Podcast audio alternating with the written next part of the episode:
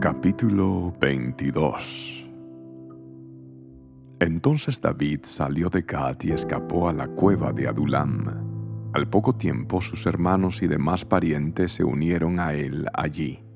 Luego comenzaron a llegar otros hombres que tenían problemas o que estaban endeudados o que simplemente estaban descontentos. Y David llegó a ser capitán de unos cuatrocientos hombres. Después David se dirigió a Mispa de Moab, donde le pidió al rey, Por favor, permite que mi padre y mi madre vivan aquí contigo hasta que sepa lo que Dios tiene pensado para mí.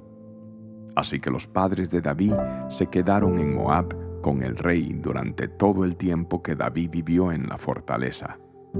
Un día el profeta Gad dijo a David, Deja la fortaleza y vuelve a la tierra de Judá entonces David fue al bosque de Aret. Las noticias de su llegada a Judá pronto alcanzaron a Saúl. En ese momento, el rey estaba sentado debajo de un árbol de tamarisco en la colina de Gibeá, con su lanza en la mano y rodeado de sus oficiales. Escuchen bien, hombres de Benjamín, les gritó Saúl a sus oficiales al oír las noticias.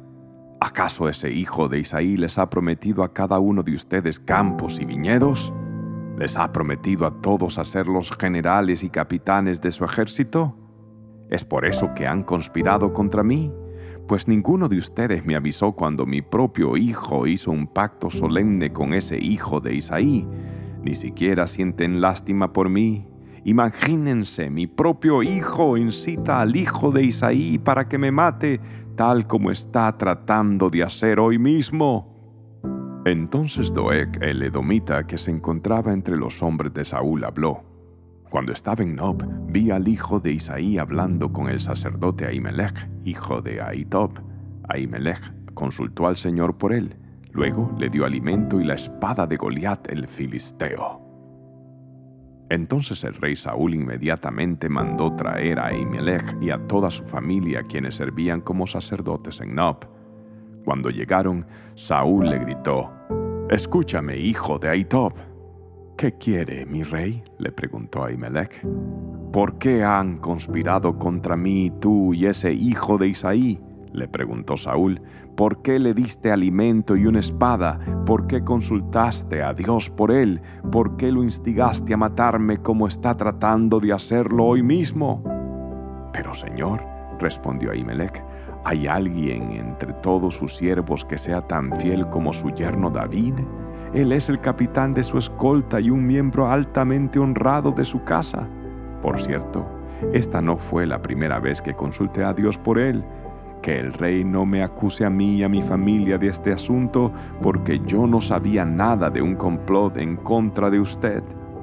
Ahimelech, ten por seguro que morirás junto con toda tu familia, gritó el rey, y le ordenó a su escolta, Maten a estos sacerdotes del Señor, porque son aliados de David y conspiradores con él. Ellos sabían que él huía de mí, pero no me lo dijeron. Pero los hombres de Saúl se negaron a matar a los sacerdotes del Señor. Entonces Saúl le dijo a Doeg, Hazlo tú. Así que ese día Doeg el edomita los atacó y los mató. Ochenta y cinco sacerdotes en total que aún llevaban puestas sus vestiduras sacerdotales. Después se dirigió a Nob, la ciudad de los sacerdotes, y mató a las familias de los sacerdotes, hombres y mujeres, niños y recién nacidos, y a todo el ganado, burros, ovejas y cabras. Solamente Abiatar, uno de los hijos de Ahimelech, escapó y huyó a donde estaba David. Cuando le dijo que Saúl había matado a los sacerdotes del Señor, David exclamó, Lo sabía. Cuando vi a Doeg el Edomita allí ese día, estaba seguro de que se lo contaría a Saúl Ahora soy responsable de la muerte de toda la familia de tu padre. Quédate aquí conmigo, no tengas miedo, te protegeré con mi propia vida, porque la misma persona quiere matarnos a los dos.